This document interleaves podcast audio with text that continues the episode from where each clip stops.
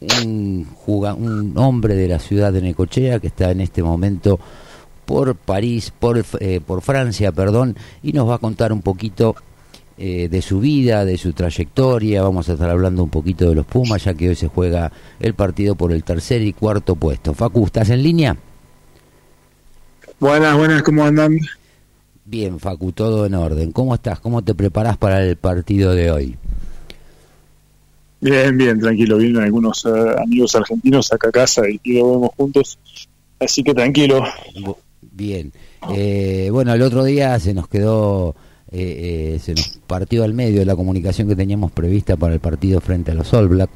Acá la gente tiene bastante, bastante expectativa, pero independientemente de lo que es el partido, que algo vamos a estar hablando, queremos decirle a la gente que vos sos un, sos oriundo de acá de la, de la ciudad de Necochea, que hiciste tus, tus infantiles y algunas juveniles acá en el Club Náutico, después en Club Universitario de Mar del Plata, en Cuba, en Buenos Aires, también fuiste parte del plantel de Pampas 15, de Jaguares, estuviste en Agen, Francia, en el Rochelle hasta el año pasado, y ahora estás jugando en Bayonne. Bayonne es el nombre exacto del club donde estás ahora. Eh, sí, exactamente, Aviron Bayonne. Pero sí, Bayón para todo el mundo. Sí, sí, el francés mío no, no me pidas demasiado. Eh, bueno, pero acá la verdad que se ha generado, viste, eh, la gente es como que de a poco se va sumando al rugby y en realidad ven a los Pumas y este partido en particular contra Inglaterra eh, se ve siempre como un clásico, viste, por cuestiones que tienen que ver con la historia, con las Malvinas. ¿Qué clima es el que se está viviendo allá? Sí, sí, eh, siempre es un siempre es un lindo partido jugar contra contra Inglaterra, siempre siempre se vive desde adentro de una manera particular y, ni hablar desde afuera se generan se generan cosas, tratamos de eh, cuando juegas, viste, tratar de dejar esas cosas de lado este, y concentrarte en lo que tenés que hacer en el momento. Y, así que me imagino que los chicos se, están en esa, pero pero sí, eh, no trata de no, no, no deja de tener muchas expectativas y, va a ser un lindo partido para ver, más allá. Eh, además que, que si ganan los chicos empatarían el mejor, el mejor este resultado que tuvieron que tuvieron los Pumas en la historia en un mundial, así que que fue un tercer puesto, o sea, una medalla de bronce. Así que nada, estaría buenísimo que terminen que terminen de la mejor manera. Sí, sí, esperemos esperemos que así sea. Ya tuvimos una medalla de bronce con el seleccionado argentino de rugby. Acá se ha polarizado un poco la situación, ¿viste? Con, o sea, por un lado la gente que por ahí ve rugby motivada por el mundial y también mismo la gente del rugby, que después te voy a pedir alguna opinión con respecto a, algunas críticas que hay, algunos comentarios que se hicieron la semana pasada con el, con el tema de los Allback, pero contame vos, eh, hiciste acá en Necochea, hiciste, jugaste, en, arrancaste con las infantiles y después estuviste jugando en algunas juveniles acá, ¿hasta cuándo? ¿Hasta M17, M19? Sí, sí, yo hice toda la vida, yo hasta los 18 años vivía en, vivía en Buenos Aires, en, Necochea, eh, después me fui para Buenos Aires y, nada, la verdad que estuve casi todo, todo, todo el tiempo en el náutico de Necochea, siempre siempre siempre ahí, todavía tengo un montón de amigos y unos jugadores excepcionales que había ahí, como, como Bauti o Sebastián. Este, así que nada, todavía los tengo, los tengo de muy amigos, así que este yo después, el último año, eh, eran muy buenos jugadores, eh, pero había un par de vagos también, así que no se formó equipo, así que me tuve que ir a, a mitad de año me tuve que ir a Mar del Plata, a viajar todos los días para entrenar y qué sé yo, mientras iba al colegio todavía. Así que jugué ese medio año en Uni de Mar del Plata y después de ahí ya me fui para Buenos Aires a jugar en, Cuba. Claro, que eso también se vio y se recibió con mucho eh, con mucho agrado y con mucho afecto acá cuando vos te tocó formar parte del, del plantel de Barbarians, ver las fotos por ahí con la media del Náutico y la media de Cuba es un poquito como que quien por ahí ha estado en el club y ha jugado en el club te infla un poquito el pecho, ¿no es cierto? Sí, uno nunca tiene que, olvidarse de sus raíces y también de seguir un poco a, su corazón, ¿no? Eh, yo creo que una partecita de mi corazón está en, está en, está en el náutico y otra en, y otra en Cuba. Eh, después, bueno, después eh, jugué profesional y, y, es otra historia, pero pero pero las raíces mías son esas. Claro, porque yo lo, lo que siempre, lo, por ahí lo que siempre destaco eh, es que por ahí vos sos uno de los jugadores, o de los pocos jugadores que, que creo que el único, eh, de acá de, de, la ciudad de Necochea, que hiciste, digamos, las tres etapas, o sea, por un lado, una primera etapa más formativa en la, la ciudad donde vos vivías, después entraste en una etapa ya más de rugby a nivel competitivo, pero sin entrar en el, profesionalismo, y ahora estás jugando en un rugby muy competitivo donde ya tienen... Y, eh, tienen todos los recursos, digamos, y, se preparan de una manera impresionante. Y a veces pasar esas tres etapas no es tan sencillo. Eh, ¿Cómo ves vos el rugby hoy de la Argentina? ¿Cómo ves, y no sé si tenés contactos o no con, con los clubes que tienen eh, inferiores, con los chicos, la parte más que nada de formación y cuál es la diferencia que hay entre eh, eh, el rugby competitivo, digamos, de la Argentina, que es el Urba, todos esos torneos, y lo que vos estás viviendo hoy jugando en Francia en el top 14. Sí, yo cuando empecé todavía era más difícil estar en, no había muchos centros de, de, alta performance que hay ahora en varias provincias a nivel de rugby que agarran a los chicos más chicos, a los 15, 16 años y ya los empiezan a formar para, para tratar de, que lleguen hasta, hasta a nivel más competitivo, más antes en su edad. Yo, yo agarré una, etapa donde estaba empezando todo esto y, sí, fue, fue etapa más, fue exactamente como decís, etapa formativa, etapa un poco eh, amateur, entre amateur y profesional, porque porque la verdad que en la urba o en, Buenos Aires se, se, entrena mucho y después recién pasé al, al profesionalismo en, 2014, 2015. Este, así que no, a mí a mí me encantó el, camino que hice, no lo cambiaría, no lo cambiaría para nada. Me parece que me quedaron amigos y valores en, las etapas formativas y la etapa de, de, Cuba. Creo que creo que me formaron como persona y, y, lo destaco lo destaco siempre y ojalá que que todo, todo el mundo pueda vivir, este, jugar al rugby amateur, primero de, chico, o mismo de cualquier deporte, ¿no? Pero, pero bueno, a mí me tocó el rugby, la verdad que lo disfruté muchísimo, este, el, a nivel, a nivel juveniles, digamos, y a nivel y a nivel urba o, Buenos Aires que, ya tiene otro nivel y otra competitividad este guardando ese espíritu amateur y esos valores del amateurismo que, que tienen todavía este, a mí me encantó y recién después pasar a, a ser, un profesional. Este, fue, fui siempre como un profesional que, que funciona como un amateur porque me entreno como un profesional, pero pero en mi, pero en mi cabeza yo, yo siempre soy un amateur y soy un amador de este deporte, de, de rugby y lo vivo así. Sí, no, obviamente que el rugby es un deporte que a pesar de que por ahí a veces por determinadas cuestiones muy particulares y minúsculas tiene por ahí, eh, digamos, no, no sé si mala prensa, pero por ahí la gente tiene un concepto, uno sabe eh, eh, cómo son los valores y cómo se forman y las amistades que quedan con gente después de muchísimos años, de 30, 40, 50 años, es impresionante. y acá todavía está la discusión si el rugby amateur o profesional, la mayoría de la gente considera que una de las cosas que se tiene que mantener es el amateurismo en el rugby, por lo menos acá en la Argentina.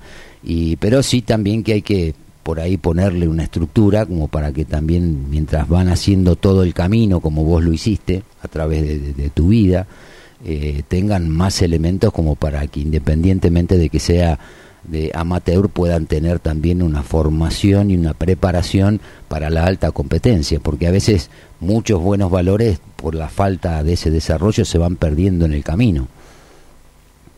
Sí, hoy día, hoy día la verdad que si querés estar preparado para, para performar a nivel mundial y que los Pumas este, suban ese escaloncito que les falta para, para estar entre, los entre los equipos top top este la verdad es que nos falta nos falta sí nos falta un poco de, de la parte profesional desde más chicos, que creo que creo que la, la UAR lo desarrolla y lo desarrolla hace, hace ya varios años, pero pero todavía falta mucho y cuando ves a las estructuras que tienen los, equipos como, como los equipos de, de, Nueva Zelanda o mucho más los de Francia, este, decís, sí, claro, sí, eso, eso, esto es una formación totalmente diferente desde, desde muy chicos, ¿no? Desde los chicos que desde los 14 años ya viven en los internados acá, yendo al colegio acá y, preparándose ya para, para jugar al rugby profesional desde los 17, 18 años. Este, obviamente es, es, es, es, eh, impresionante la estructura que tienen y es impresionante que los Pumas hayan llegado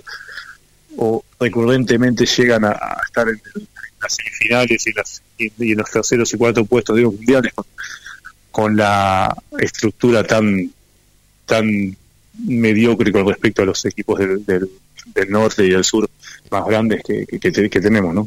Sí, sí, porque por eso es lo que digo, que cuando uno lo mira por contraste, uno por ahí lo que lo que define o lo que te da la, es que nosotros es como que a nivel rugby internacional estamos dando la pelea con, con una parte de todo el talento que vos inclusive tenés acá en la Argentina y no se puede formar para esa alta competencia, porque si uno mira las formaciones de los equipos, la mayoría de los jugadores de los Pumas son jugadores que en general están jugando y, dan batalla y pelean porque están jugando realmente en el rugby de la alta competencia, en Francia, en, en, en, en, Inglaterra, en un montón de países, pero lo están haciendo en la parte profesional. Por eso digo que por ahí estamos dando batalla con solo una parte de del menú que podríamos tener si se pudiera de alguna manera en el deporte o en este deporte empezar a, formarlo a los chicos para lo que es hoy realmente el mundo del rugby, ¿no? Sí, exactamente, es, como vos decís, este, nada, los chicos que, estamos acá en el exterior son, son los que son los que dan una batalla, pero si, si tuviésemos una estructura más grande adentro podrían ser muchísimos más que la den y que también nos empujen a nosotros a ser mejores o, a seguir estando en el más alto nivel para poder mantenernos en los Pumas y, no que ven y que y que no y que no ser comido digamos por los chicos más chicos que, es un poco lo que lo que hace subir la vara de todo. Claro. Eh, bueno el otro día cuando se hizo el partido de los All Black eh, el partido que perdimos con los All Black acá se armó mucha polémica con respecto todos sabemos por ahí, qué sé yo, el que no jugó al rugby, no, pero es de práctica en el rugby por ahí no criticar o no ir contra los fallos de los árbitros. Eh, vos algo me contaste de cómo lo viste, eh, acá está dividido, yo por ahí lo que no comparto en la discusión que se plantea acá en, en determinados grupos, por ahí de los que uno participa, de jugadores, exjugadores, o revistas o publicaciones, es que por ahí a veces se toma el resultado, viste, para caerle, te lo decía el otro día, viste, a veces se, toman esos resultados para caerle a tal o cual jugador o por ahí al cuerpo técnico, que acá está medio dividido el tema. ¿Vos cómo viste el partido eh, los Pumas All Black? Como el partido los Pumas All Black, eh, yo creo que te lo, comenté un poco, había había una diferencia había una diferencia de, velocidad entre uno y otro sí podemos discutir los fallos de los árbitros pero pero yo creo que el partido no no no pasó por ahí más allá de que de que hubo algunos algunas cositas que se podían haber mejorado. Creo que creo que los chicos más para encima que tienen un partido más ahora eh, tienen que enfocarse en, en, las cosas que hicieron mal. Creo que creo que los backs que, bueno, son las, formaciones que le dan o no velocidad al otro equipo. No pudimos hacerlas lentas eh, este, y, eso, le dio mucha velocidad a los, a, los a Nueva Zelanda y eso hace que, que al final este nos marcaron nos marcaron puntos muy fácilmente. Y por otro lado ellos al revés que, nosotros pudieron hacer lento esas formaciones y, y no dejarnos jugar a la velocidad que, que queríamos. Así que nada creo que pasó un poco por ahí el partido. Creo que me imagino que lo habrán visto esta semana los chicos y, lo van a mejorar y van a, va a ser un partido un poquito más, si querés, grabado, no tan vistoso, pero, pero bueno, esperemos que sea efectivo para los Pumas. Yo para el resultado de hoy te digo sinceramente soy bastante optimista. El primer partido jugando, eh, realmente el primer partido no jugamos bien contra Inglaterra. Eh, terminamos 27-10 terminó el partido, ¿no?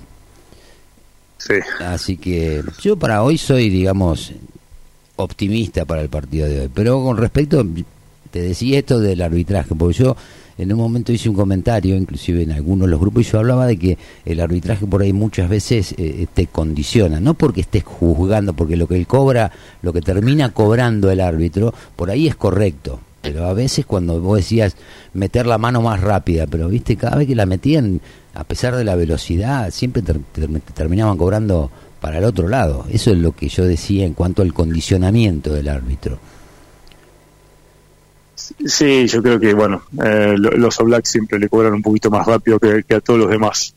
Este, pero otra vez, eh, yo creo que no hay que poner el foco en eso. Yo creo que si, si, si realmente jugás mejor que ellos y mostrás al referee que estás que estás siendo más fuerte, más eh, más competitivo que ellos, al final te va a empezar a tirar para tu lado. Y, yo creo que eso es lo que no lograron hacer los Pumas el partido pasado, este, ponerse entre comillas el referee de su lado, porque el referee siempre está al lado del más fuerte desde, el principio. Es lo que más fácil le queda siempre a todos los referees en todos los deportes.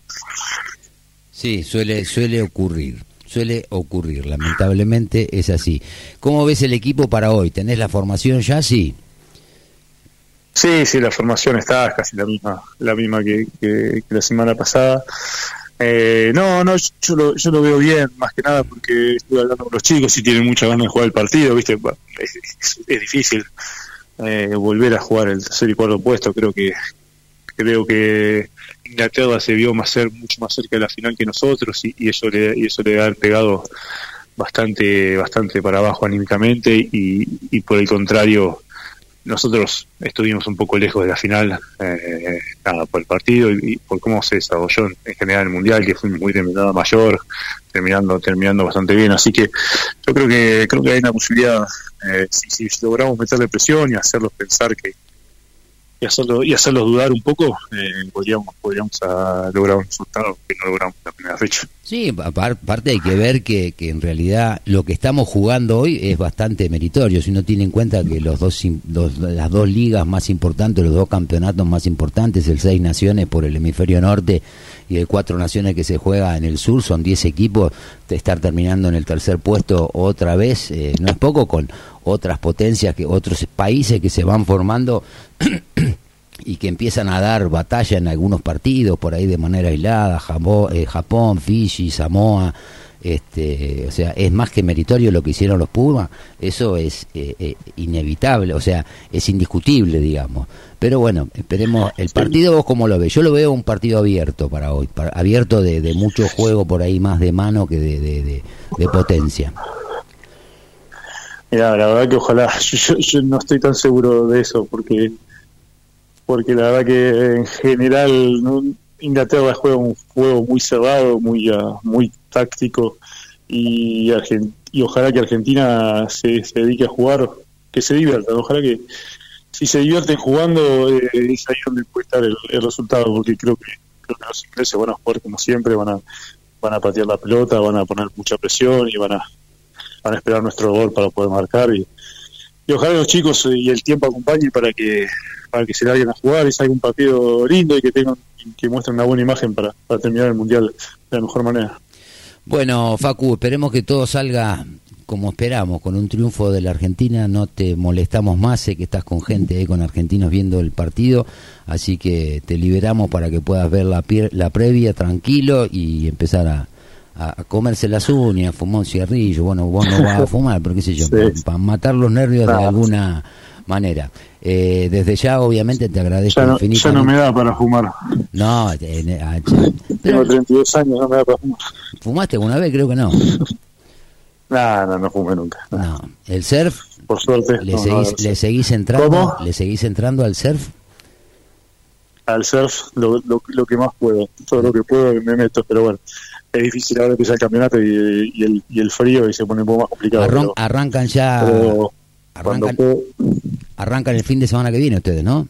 O este fin de semana. Este fin de semana, ahora el domingo. El, final, la final es ahora y nosotros empezamos contra Estados francés acá en, en Bayón el domingo.